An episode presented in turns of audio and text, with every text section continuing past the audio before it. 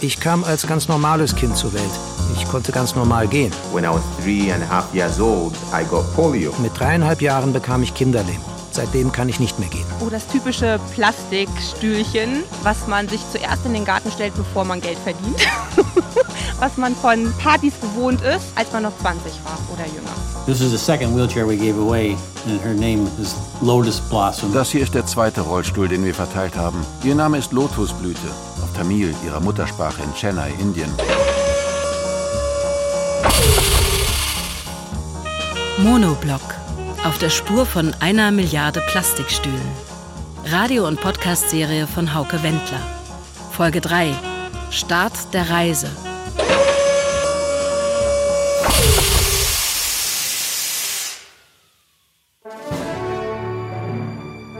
Vor mir liegen zwei Fotos. Das erste zeigt einen älteren Mann, dem gerade eine Art Orden um den Hals gehängt wurde. Nicht von irgendwem, sondern von Colin Powell, dem verstorbenen Außenminister der USA, den man nur von hinten sieht.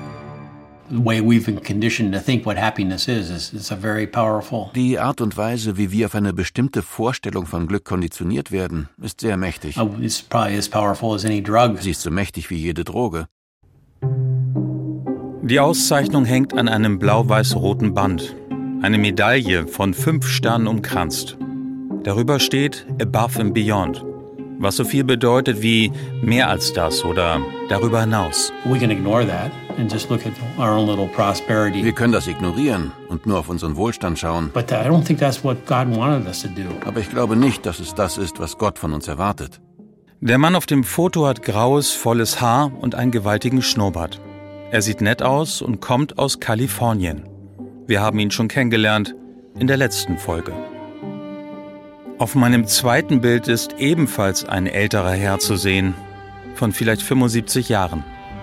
Sein graues Haar ist zurückgekämmt, sein Bart gepflegt.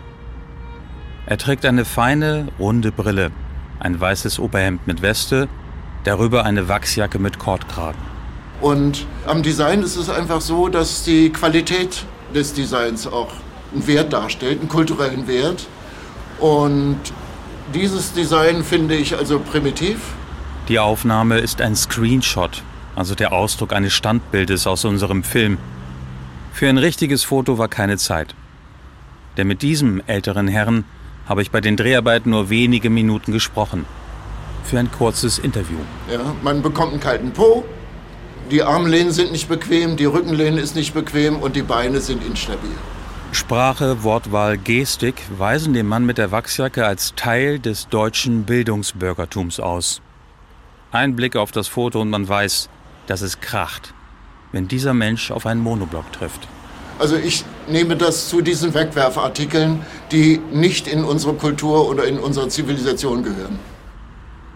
Wären sich die beiden älteren Herren im echten Leben begegnet, der mit der Wachsjacke und der mit dem Orden um den Hals, sie hätten sich gut verstanden. Da bin ich mir sicher.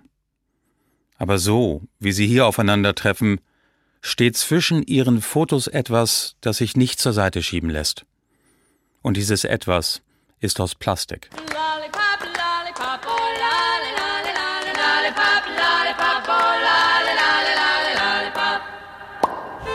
Und würdest du auch gerne so einen Stuhl haben? Ja. Und warum? Kannst du das einmal erklären? Weil das gemütlich ist.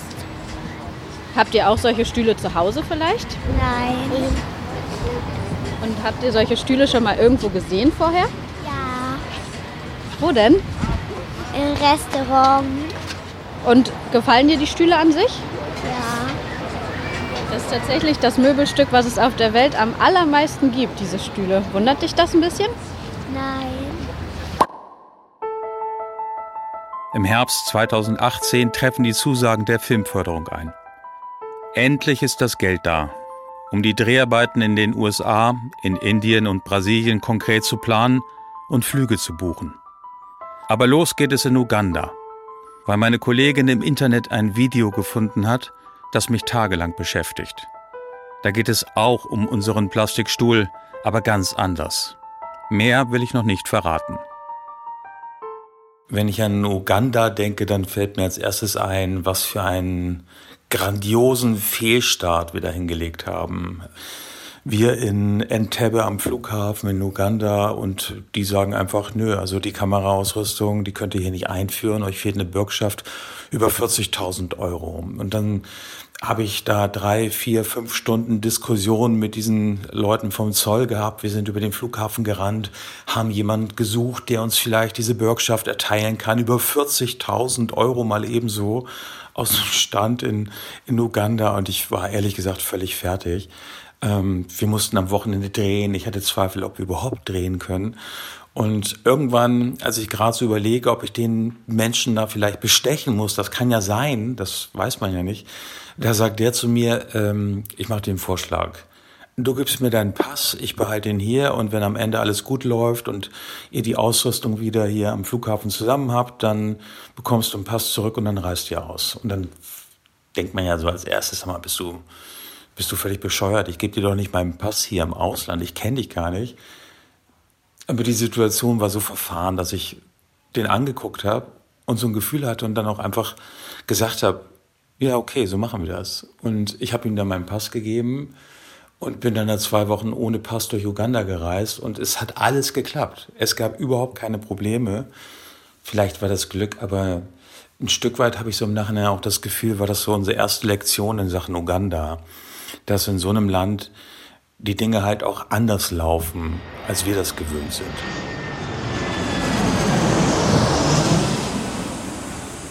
Ein paar Tage später stehen wir am Viktoriasee, weil die Frau, bei der wir filmen wollen, in der Nähe lebt. Aber auch der See ist ganz anders als das fast mystische Klischee vom riesigen Binnenmeer, von der Quelle des Weißen Nils, das im Reiseführer beschrieben ist. Das Ufer des Sees ist von Gestrüpp überwuchert, Wasserhyazinthen. Eine Pflanze, deren Name hübsch klingt, die hier aber nichts verloren hat. Überall Müll, Papier, Pappe, Plastik. Dazwischen ein mageres, angepflocktes Schwein. Zwei lange, schmale Holzboote, die früher mal bunt gewesen sein müssen, liegen in der Kleinbucht. Frauen warten durch das knietiefe Wasser und tragen einige wenige Fische an Land. Darunter eine Art Wels, aber ein mickriger. Es wird schon bessere Tage gegeben haben am Viktoriasee.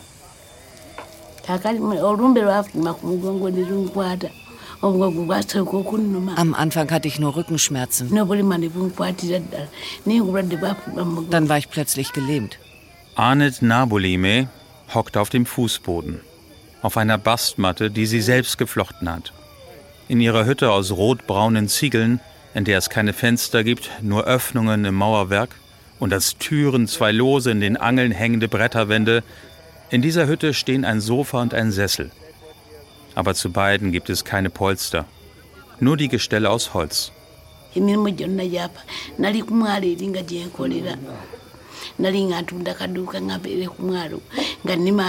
Vorher hatte ich Arbeit am See. Da hatte ich einen Laden. Und dann wurde ich krank und dadurch ist meine Familie kaputt gegangen. Arnett schaut uns lange an. Ihr Blick ist offen, aber schwer zu deuten. Jedenfalls für mich. Seit fünf Jahren sind meine Beine gelähmt. Ich habe keine Hoffnung, dass ich noch mal laufen kann. Im hinteren der drei kleinen Zimmer, in dem außer einem grob gezimmerten Bett nur zwei Plastikwannen mit Flechtereien stehen, reibt sich Arne das Gesicht mit einer fettigen Creme ein. Ihr gegenüber sitzt Millie, die kleine Enkeltochter. Sie ahmt jede Bewegung der Großmutter exakt nach. Die beiden lächeln sich an. Es ist ein rührendes Bild, aber auch eine Ausnahme. Denn der Umgang mit Kindern scheint mir hier draußen eher ein pragmatischer zu sein. Da wird nicht viel gekuschelt. Millie, bring mal die Streichhölzer. Millie läuft nach vorn, von wo aus ihre Mutter nach Streichhölzern gerufen hat. Auch Arnett macht sich auf den Weg in das vordere, etwas größere Zimmer. Für die drei, vier Meter braucht sie 40 Sekunden. Ich schiebe mich auf den Boden vorwärts. Nur so kann ich mich bewegen. Ich kann nicht aufstehen.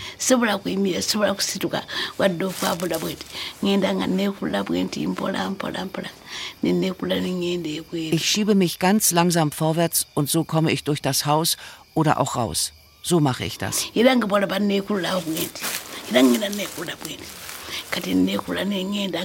Auch wenn ich zurück ins Haus will, mache ich das so. Oder wenn ich schlafen gehe. Draußen vor der Hütte, die allein zwischen ein paar Bananenstauden, einigen Reihen Mais und dem weiten Grasland der Savanne steht, bereiten Arnels Kinder das Essen vor. Subaya, ihr Sohn, 17 Jahre, hackt Holz. In Flipflops. Ein paar Meter weiter schält seine ältere Schwester Goret Kochbananen. Für Fufu, einen festen Brei, der in weiten Teilen Afrikas beliebt ist.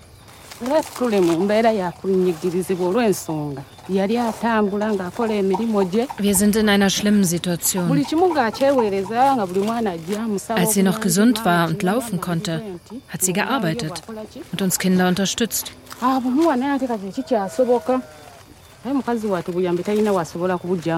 Jetzt kann sie uns nicht mehr helfen, weil sie nicht laufen und nicht arbeiten kann.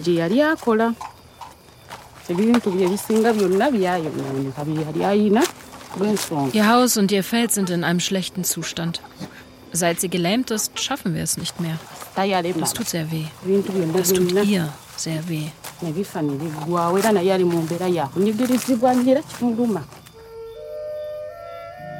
Arnett sitzt auf ihrer Bastmatte in der Hütte und pflicht eine Schüssel. Damit verdient sie ein bisschen Geld hinzu. Aber für einen Rollstuhl oder auch nur Krücken wird es niemals reichen. Als wir mit den Dreharbeiten bei fertig sind, fürs Erste zumindest, wir kommen wieder, gibt es noch einen kurzen Moment, der mich ins Grübeln bringt. Bevor wir losfahren, muss unser Kameramann noch die letzten Einstellungen kontrollieren. Der Kollege vom Ton packt bereits die Ausrüstung zusammen. Das gibt mir Zeit, um nochmal allein in Arnets Hütte zu gehen und mich umzuschauen. Es sind nur ein paar Minuten, aber die werde ich nicht vergessen. Oder doch?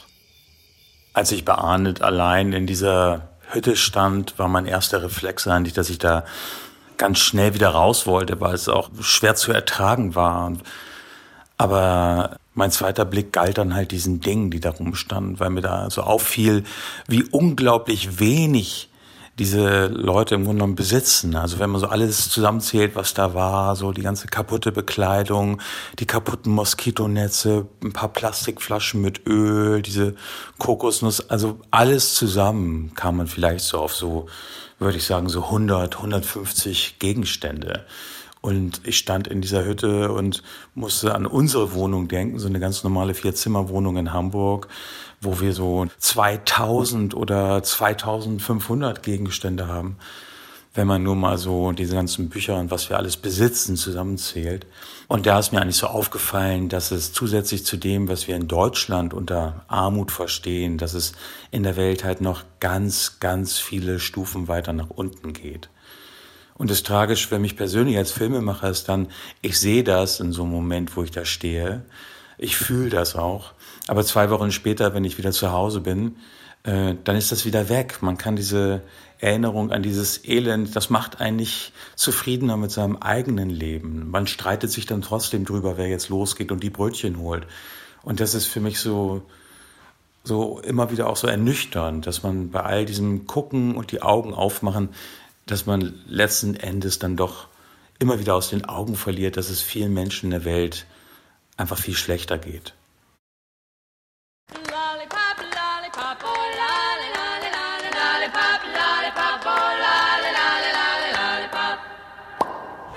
Keine Plastikstühle mehr herstellen. Wäre mein Wunsch. Aber können Sie sich vorstellen, dass so eine Art von Stuhl auch einen Vorteil hat? Nee, was für einen Vorteil sollte der haben, sagen Sie mal? Er ist zum Beispiel leicht, stapelbar, relativ günstig, eben dann auch für viele Menschen erschwinglich. Dann kann ich so ein Holzding nehmen und mich draufsetzen. Ich brauche das nicht. Da sollte man auch nicht aufs Geld gucken. Nein. Und wenn ich Ihnen jetzt sage, dass das das meistverkaufteste Möbelstück der Welt ist, wie ist denn dann Ihre Reaktion? Meine Reaktion wäre dann nein, das ist nicht gut. Wir müssen einfach mal umdenken und nicht immer nur aufs Geld gucken, sondern auch mal auf die Nachhaltigkeit gucken. Denn wir müssen auf unsere Kinder, Enkelkinder, müssen wir mal achten und mal endlich von dem Plastik wegkommen. Das wäre mein Wunsch. An einem sehr frühen Morgen stehen wir im noch stockdunklen Zentrum von Kampala, vor der Uganda National Mosque. Lange Jahre hieß die Moschee Gaddafi National Mosque nach ihrem Stifter aus Libyen. Aber nach dessen Erschießung war das nicht mehr opportun. Vom Minarett der Moschee aus wollen wir heute Morgen den Sonnenaufgang filmen. Auf der unbeleuchteten Wendeltreppe stolpere ich über ein Bündel das dort am Boden liegt. Nur dass das Bündel plötzlich hochschießt, mit dem Kopf gegen das Stativ knallt, das ich über der Schulter trage. Ich schreie auf, er schreit auf und dann rast er wortlos die Treppe runter. Ich habe jemanden erschreckt, der auf einem Treppenabsatz aus Beton seinen Schlafplatz hat. Ohne Matte, Decke, Rucksack, ohne alles. So geht Armut in einem Land wie Uganda. Ein Mann mit einem abgetragenen, beigefarbenen Sakko, das seltsam deplatziert wirkt, sitzt auf einem blassgrünen Monoblock. Um seinen Hals hängt ein Maßband, was ihn als Schneider ausweist. Daneben steht eine Nähmaschine, die mit den Füßen angetrieben wird.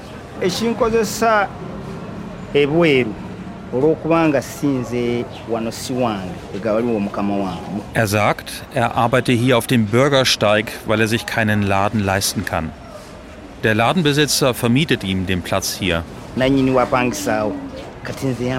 Die Plastikstühle, die hier stehen, gehören alle dem Besitzer. Die benutzen ihre beiden Kunden. Die Holzstühle vorher waren nicht so gut. Ein Junge sitzt vor drei hohen Stapeln weißer Plastikstühle, die zu einem Laden gehören. Seine Jeans, seine Füße in den roten Flipflops, die gestapelten Monoblocks hinter ihm, alles ist mit einer feinen Schicht von rotbraunem Sand überzogen. Er besucht die Sunlight Grundschule, sagt er, und geht in die fünfte Klasse. Hier holt er Wasser und macht die Stühle sauber. So verdient er ein bisschen was dazu, für Schulgeld. Eine Frau mittleren Alters mit einer aufwendig geflochtenen Frisur und einem breiten Lachen.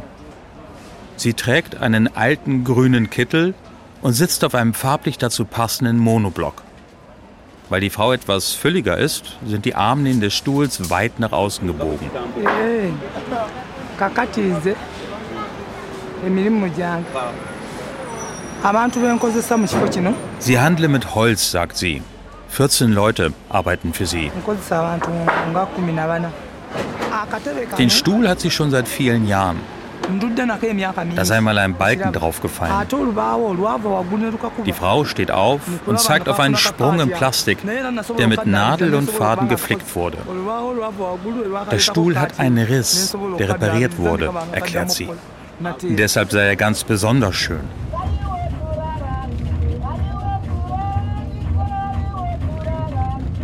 Der Mann am Steuer, der in einem großen Geländewagen durch Kampala rollt, heißt Francis Mugwanya.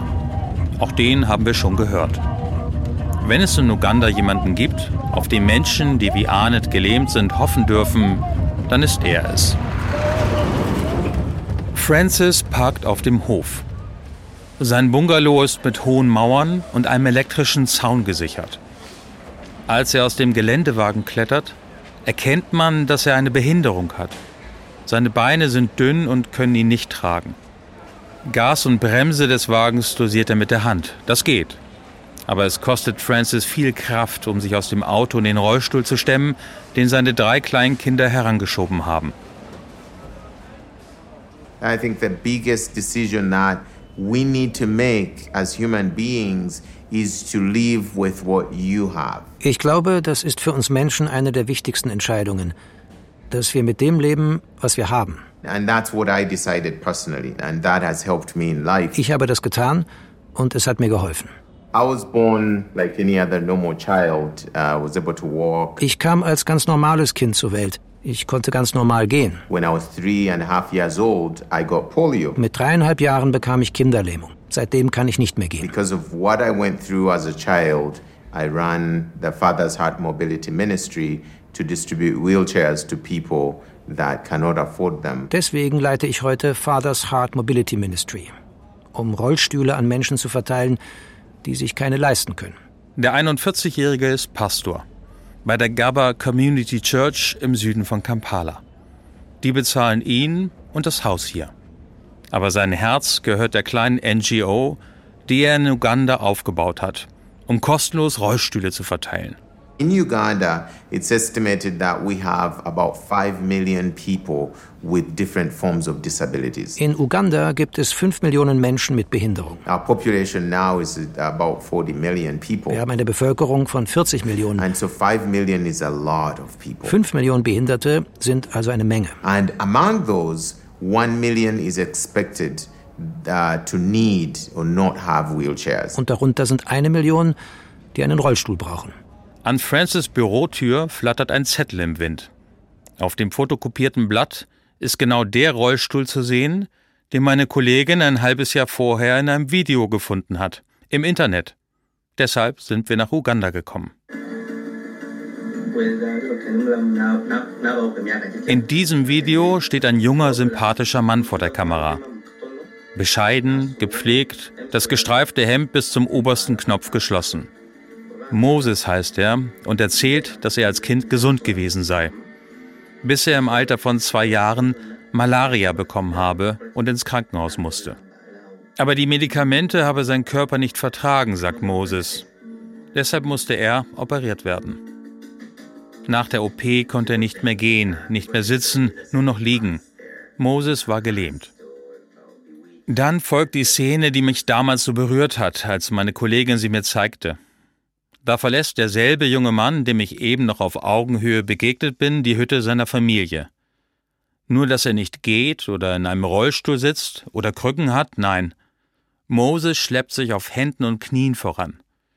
Die dünnen Unterschenkel angewinkelt, damit sie nicht hinterher schleifen. Über dem von Steinen durchsetzten Sandboden. Am Ende das große Finale samt Crescendo, und Moses bekommt seinen Rollstuhl über Spenden finanziert. Dafür wird im Video geworben. Aber ein anderes Detail ist mir wichtig. Raten Sie mal, woraus dieser Rollstuhl gebaut ist. Aus einem Plastikstuhl. Einem ganz normalen Monoblock, der in einem Metallrahmen montiert ist. In einem Land wie Uganda, in dem eine Million Menschen auf einen Rollstuhl warten, ist ein Plastikstuhl auf Rädern keine Notlösung, sondern ein Geschenk. Gen 1 heißt er, Generation 1. That Gen 1 wheelchair is um, a metal frame um, where we insert uh, a plastic lawn chair. Der Gen 1 besteht aus einem Metallrahmen, auf dem ein Plastikstuhl montiert ist. Die Beine dieses Plastikstuhls sind etwas gekürzt und das Ganze fest mit dem Metallrahmen verschraubt. And of course it has wheels and front casters and you're able to move. Natürlich hat der Stuhl Räder und vorne Rollen, damit man eine Person von einem Ort zum anderen transportieren kann. A Gen 1 wheelchair is the first generation of a wheelchair that was designed by Free Wheelchair Mission. Der Gen 1 war der erste Rollstuhl von Free Wheelchair Mission. Free Wheelchair Mission is one of our partners that we work with. Das ist eine unserer Partnerorganisationen. They ship us wheelchairs and um, we are their hands and feet and we distribute those wheelchairs. Die schicken uns Rollstühle und wir verteilen sie.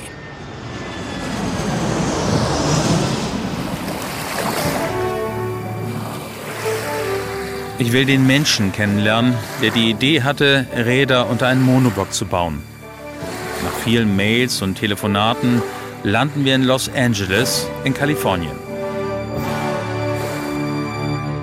Als wir in Los Angeles aus dem Terminal rausgekommen sind, da ist diese, diese Welt USA eigentlich so über mir zusammengebrochen. Das ging schon mit dem Mietwagen los, der viel zu groß war, aber kleinere gab's halt nicht. Und das ging auf den Autobahnen weiter, wo man sieben, acht, neun, zehn Spuren hatte auf jeder Seite. Und dazwischen so riesige Autobahnkreuze Und das war für mich so doppelt sonderbar, weil ich immer noch so die Erinnerung an Uganda im Kopf hatte. Wir waren ja drei, vier Monate vorher gerade aus Afrika zurückgekommen und da hatten wir uns dann zu fünft in einem Kleinbus bewegt auf so Sandpisten und die allermeisten anderen konnten sich noch nicht mal so Kleinbusfahrten leisten. Wir gehen dann halt zu Fuß entlang der Straße und dieser Gegensatz, der hat mich in Kalifornien ehrlich gesagt ziemlich fertig gemacht. Und die bizarrste Situation war dann, dass ich irgendwann von meinem iPhone hochguckte und wir rasten so mit so einer unglaublichen Geschwindigkeit an so einem, allen anderen Autos rechts vorbei. Und ich will gerade so losschnauzen, weil, es einfach echt zu schnell war. Und dann gucke ich auf den Tacho und sehe, nee, wir fahren gar nicht zu schnell, sondern die anderen alle recht stehen. Und dann stellte sich halt raus, ähm, dass wir die Fast Lane benutzen durften und die ganzen anderen Autos, tausende von Wagen, die da rechts standen, halt nicht, weil die alle allein in ihrem Auto saßen. Die durften deshalb nicht auf die Fast Lane. Und das war so für mich der perfekte Gegensatz dieser Länder, Uganda und USA. Auf der einen Seite halt so ein völlig, völlig destruktiver Stau von großen, teuren Autos, wo jeweils ein einsamer Mensch alleine drin hockt. Und auf der anderen Seite dieses Land mit seinen Sandpisten, wo Menschen gemeinsam äh, versuchen, in so einem Kleinbus ein Ziel zu erreichen. Das war das Bild, was ich hatte. Und ja, es hat mich eigentlich die ganze Zeit in den USA nicht losgelassen. Im Garten eines Bungalows, eine halbe Stunde südöstlich von Los Angeles, plätschert ein kleiner Springbrunnen. Daneben schindet sich ein älterer Herr auf einem Heimtrainer, als könne er das Übel der Welt allein mit Willenskraft bezwingen.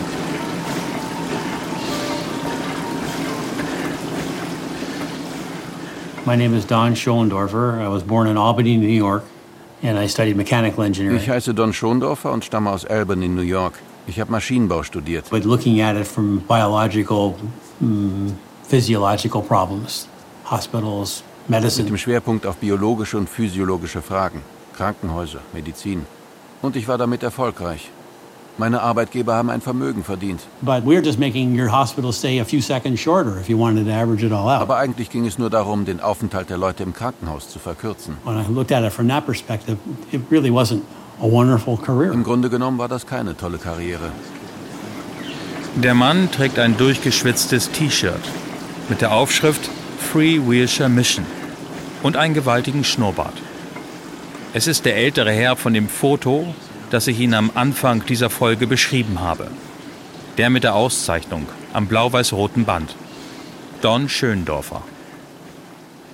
Nach einer Stunde Plackerei steigt Don vom Fitnessrad und schwingt sich ein Handtuch um die klitschnassen Haare. Dann beginnt der 72-Jährige zu reden, den Blick oft in die Ferne gerichtet, so wie jemand, der einer Vision folgt oder noch kaputt ist vom Sport. This is the second wheelchair we gave away, and her name is Lotus Blossom. Das hier ist der zweite Rollstuhl, den wir verteilt haben. Ihr Name ist Lotusblüte, auf Tamil, ihrer Muttersprache in Chennai, Indien. Don blättert in einem Fotoalbum. Das hatte bestimmt schon vielen meiner Kolleginnen und Kollegen gezeigt. Trotzdem sind es Geschichten, die einen berühren. Zu Recht. We met her. She was on a mat on her stomach in this dark hut. Sie lag auf einer Matte in einer dunklen Hütte. Als wir reingingen, war da unten plötzlich jemand. Sie schaute auf meine Füße. Und das war Lotusblüte. Uh, uh.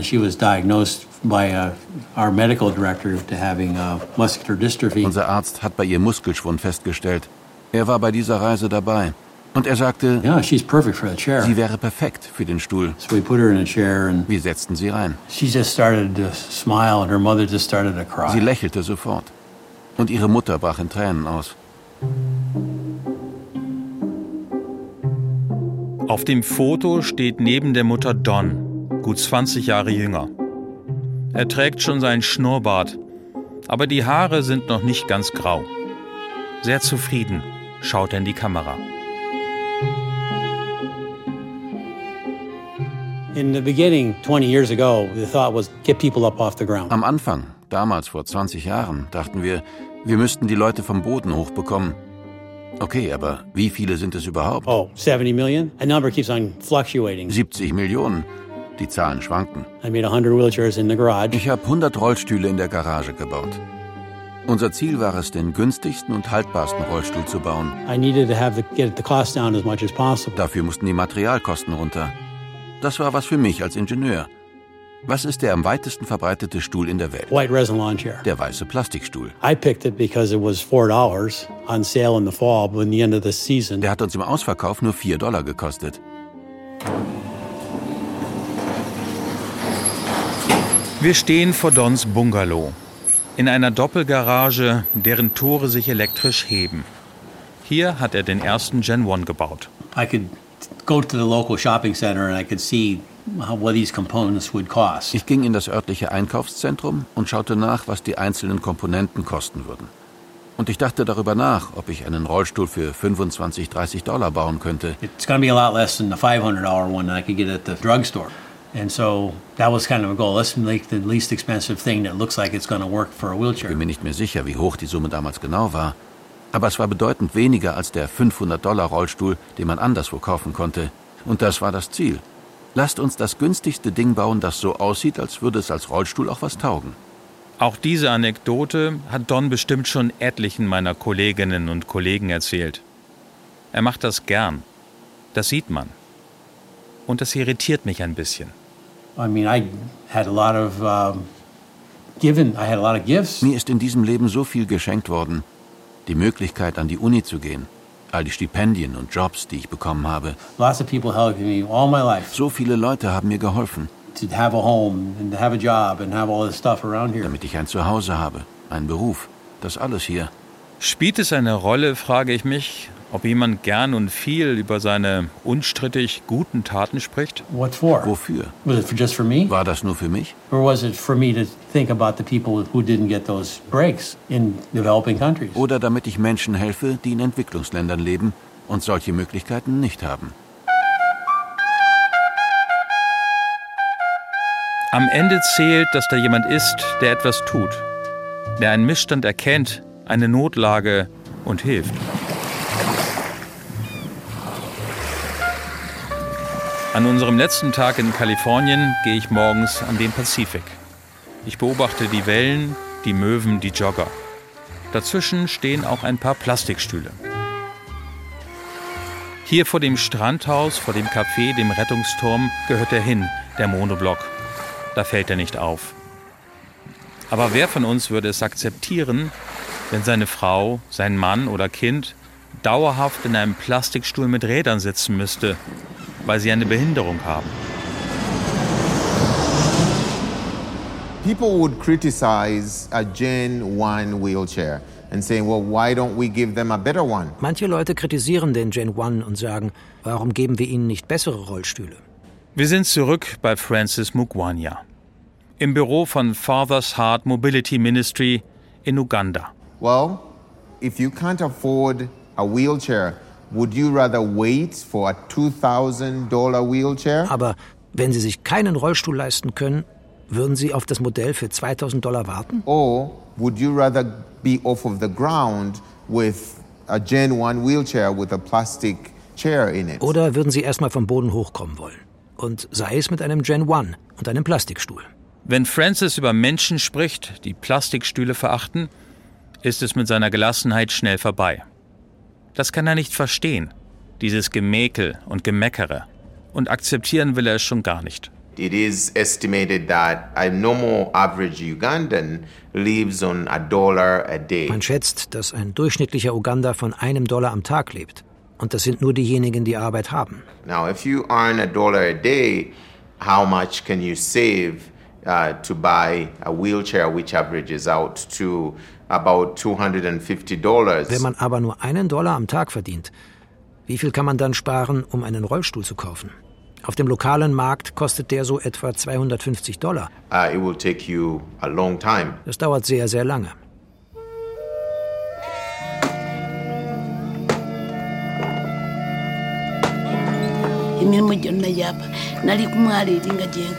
Als ich gelähmt wurde, ist alles zusammengebrochen.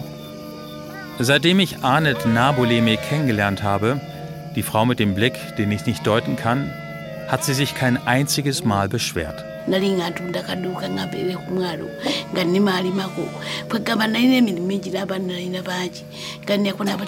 Vorher hatte ich Arbeit am See. Da hatte ich einen Laden. So habe ich das Schulgeld der Kinder bezahlt. Ich habe viele Kinder, auch Adoptierte. Alles hat Arnett hingenommen. Aber dass sie nicht mehr laufen und für ihre Kinder sorgen kann, das empfindet sie als zutiefst ungerecht.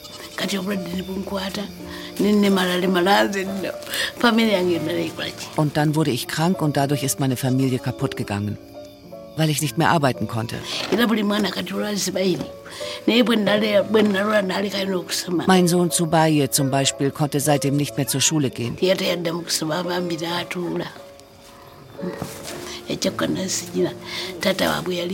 Das Problem ist, dass mein Mann, also sein Vater, schon vor langer Zeit gestorben ist. Die Krankheit meiner Mutter hat auch mein Leben verändert. Ah Als ich gehört habe, dass sie gelähmt ist, bin ich sofort hierher zurückgekommen, um ihr zu helfen. Ich dachte, sie wird wieder gesund. Nsobole omulabirira Dass sie bald wieder laufen kann. Aber es wird einfach nicht besser. Arnets Tochter Goret. Sie sitzt vor der Hütte in der Nähe des Viktoriasees und ist verzweifelt.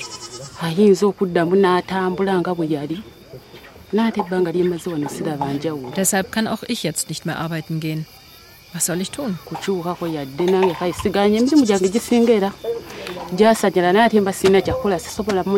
Ich habe einfach niemanden, dem ich meine Mutter anvertrauen kann.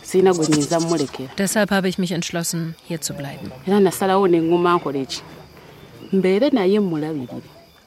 Was Goret nicht weiß, der Rollstuhl, der das Leben ihrer Mutter besser machen wird und damit auch ihr eigenes, ist unterwegs. Doch bis er am Viktoriasee ankommt, muss sich Goret noch gedulden.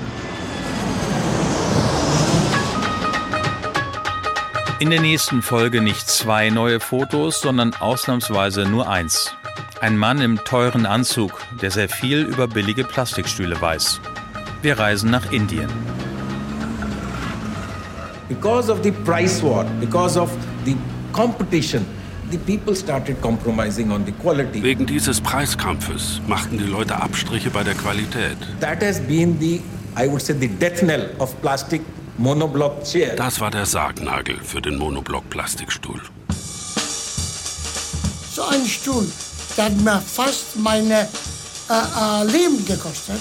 Ich habe mich irgendwann aus Versehen auf einen Stuhl vielleicht etwas härter gesetzt, ist abgebrochen und ich bin am Rücken gefallen. Da musste ich ja im Krankenhaus. Und deswegen sehe ich Plastik, sehe ich rot. Monoblock.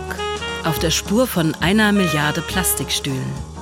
Radio- und Podcast-Serie von Hauke Wendler. Folge 3. Start der Reise.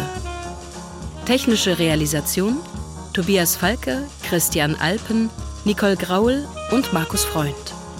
Regie Nikolai von Koslowski. Redaktion Ulrike Thoma. Eine Produktion des Norddeutschen Rundfunks mit Deutschlandfunk Kultur 2022. Mehr Informationen auf ndr.de Monoblock. Als Podcast in der ARD Audiothek.